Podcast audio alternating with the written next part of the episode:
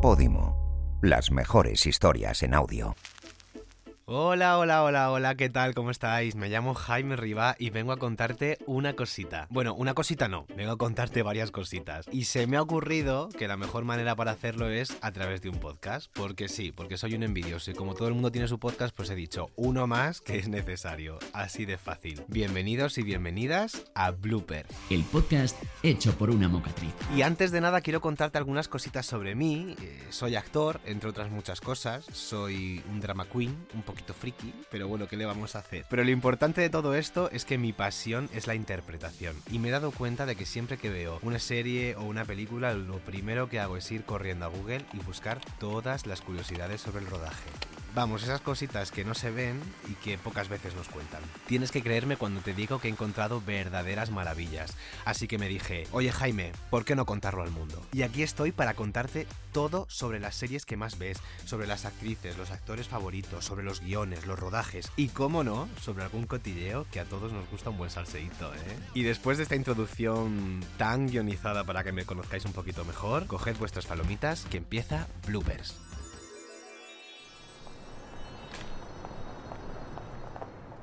En Nueva York siempre estás buscando trabajo, novio o apartamento. Me encanta esta frase. Me encanta esta frase porque en realidad es aplicable a muchos lugares del mundo, no solamente a Nueva York. Además, pega mucho con la situación de precariedad que estamos viviendo los jóvenes hoy en día, que yo vivo en Madrid y desde que la escuché se me quedó grabada en la mente. No quiero decir con esto que me gusta la situación de precariedad. La situación de precariedad mmm, me toca más bien lo de abajo. No quiero decir palabrotas en mi primer día que me van a echar. Pero bueno, como digo, me dije a mí mismo, Jolín Jaime, es que es verdad. Esta, esta frase está hablando de mí. Y, y se me quedó grabada la frase, pero no solo la frase, sino también la serie en la que se dice. Se me quedó grabada en mi mente y en la de muchísima gente. Y es que Sexo en Nueva York es una de las series que más revisito constantemente, cada otoño.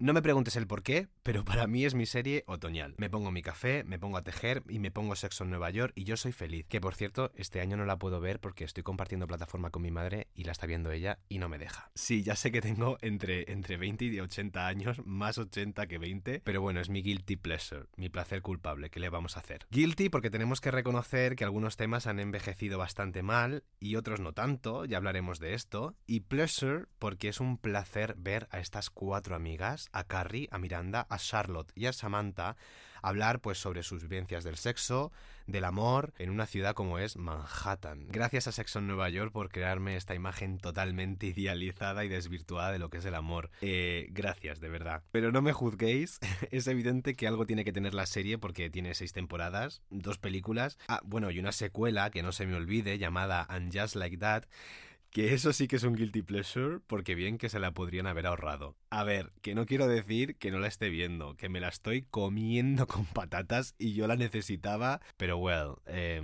no es Sexo en Nueva York como, como la esencia de Sexo en Nueva York, ¿no? Pues el caso es que el otoño pasado, después de verla mil veces, eh, me dije, oye Jaime, no, no, no has buscado las curiosidades de Sexo en Nueva York.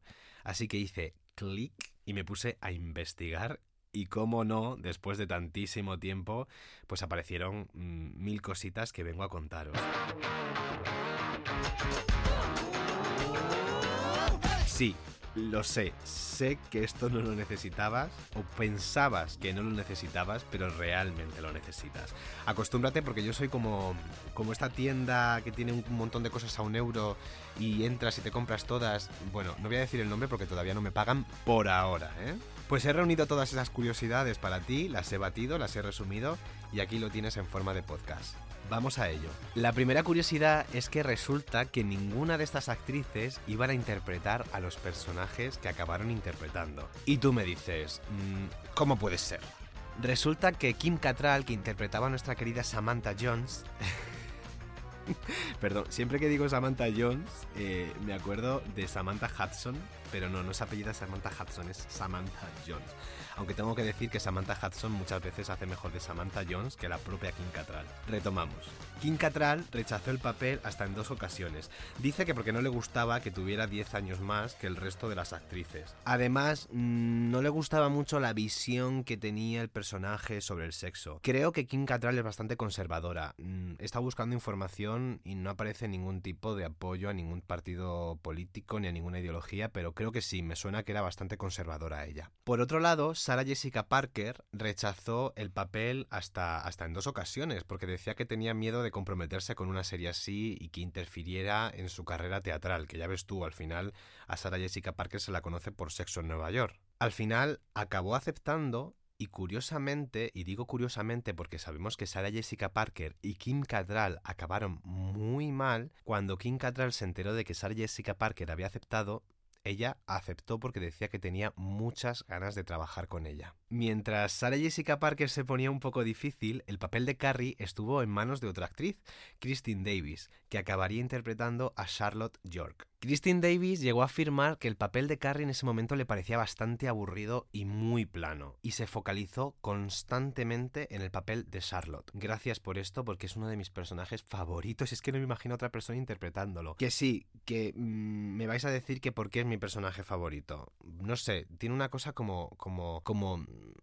hipócrita. Es que me encantan este tipo de personajes, y en el caso de Charlotte siempre iba como muy, como muy clasista, como de esto no lo hago yo, y después era la mejor, la que tenía como una visión del amor y del sexo súper abierto junto con Samantha. De hecho, hay un capítulo que ellas dos descubren que no son tan diferentes. Y por último, tenemos al personaje de Miranda, que lo interpretó Cynthia Nixon. Y en este caso, la actriz casi se queda sin el papel, pero no porque ya no quisiera, sino por una tontería enorme que era su color de pelo. Y es que ella es rubia natural. ¿Cómo te quedas? Para los productores era muy importante que las cuatro mujeres fueran completamente distintas. Por suerte, a Cynthia Nixon se le ocurrió teñirse de pelirroja y acabó consiguiendo su codiciado papel. Por suerte para nosotros, ellas cuatro consiguieron sus papeles Mm, yo no me hubiese imaginado a otras, pero sí es cierto que hubo muchísimas personas que se quedaron fuera del rodaje, y una de ellas fue Victoria Beckham. Pero no, no, no os asustéis, era solamente un cameo. Al final, Victoria Beckham no pudo compatibilizarlo con la gira de las Spy Girls, ya sabéis, esta frasecita de Friends It Never Ends, y se quedó fuera de la serie. Uno de los grandes mitos que existen sobre los actores es esto de que nos podemos quedar con la ropa. ¿no? que nos ponemos en los rodajes. Y esto es completamente mentira. De hecho, en mi caso, bueno, en mi caso que estoy muy por debajo de las de Sexo en Nueva York, ya quisiera yo, es que ni siquiera la quiero porque no es tu estilo o porque ya te la has puesto, no te ves con ella, muchas veces no es cómoda. Pues bien, esto pasaba en Sexo en Nueva York. La ropa era pues de grandes firmas, de Chanel, de Dior y era cedida. Por eso, cada vez que se utilizaba y se terminaba el rodaje con ella, tenían que ser devueltas. Menos en el caso de Cynthia Nixon, y no, no es que tuviera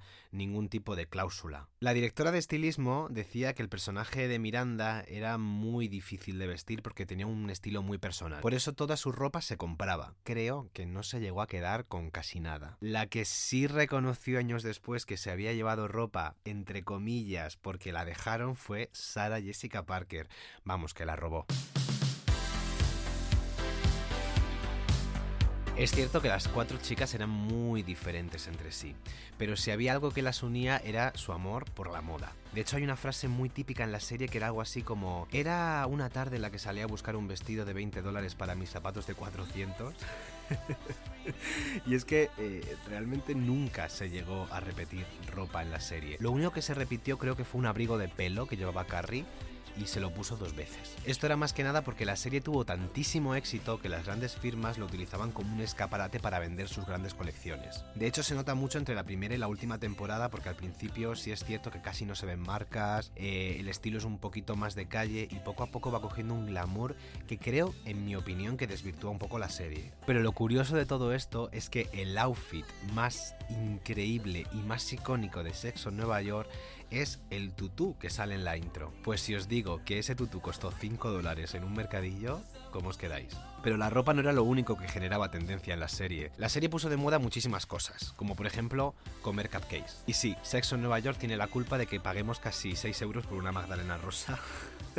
que de hecho, por cierto, mm, el tema de los cupcakes, creo que la moda se pasó un poco, pero hubo una época que todo el mundo comía cupcakes, mm, no lo puedo entender. No solamente puso de moda los cupcakes, sino los cortes de pelo e incluso la ciudad de Nueva York. Y es que se considera que la serie es la mejor propaganda que se ha hecho sobre la isla de Manhattan. A pesar de que el sexo es eh, la trama principal de la serie, la protagonista, Sarah Jessica Parker, nunca salió desnuda. Y aquí sí hay una cláusula, y es que la actriz dijo que no iba a hacer ningún tipo de desnudo, que le parecían completamente innecesarios. Al final lo arreglaron de una forma muy sencilla, le ponían un sujetador o simplemente se tapaba con la sábana. Y es que Carrie Bradshaw, al igual que sus amigas, vivían situaciones amorosas que no acababan del todo bien. Todas las experiencias tengo que decir que son reales los propios guionistas incorporaban sus propias anécdotas para escribir la serie. Y es que me está viniendo a la mente, eh, se viene spoiler, pero bueno, habéis tenido 20 años para verla. El capítulo en el que uno de los novios de Carrie, que se llamaba Jack Berger, la deja a través de un posit. Eh, a mí me dejan a través de un posit y me da tantísima vergüenza que yo no voy y lo, lo cuento en un equipo de guionistas. Eh, me lo guardo para mí, pero, pero bueno. Hubo un actor en la serie que nos marcó a todos y este fue John Corbett. Quizá no lo conozcas por el nombre del actor, sino por el nombre del personaje que era Aidan, uno de los novios más duraderos de Carrie, y con el que tenía que haberse quedado, en mi opinión. Lo siento, si creíais que esto iba a ser un podcast objetivo, eh, no va a ser así. Voy a dar mi opinión constantemente.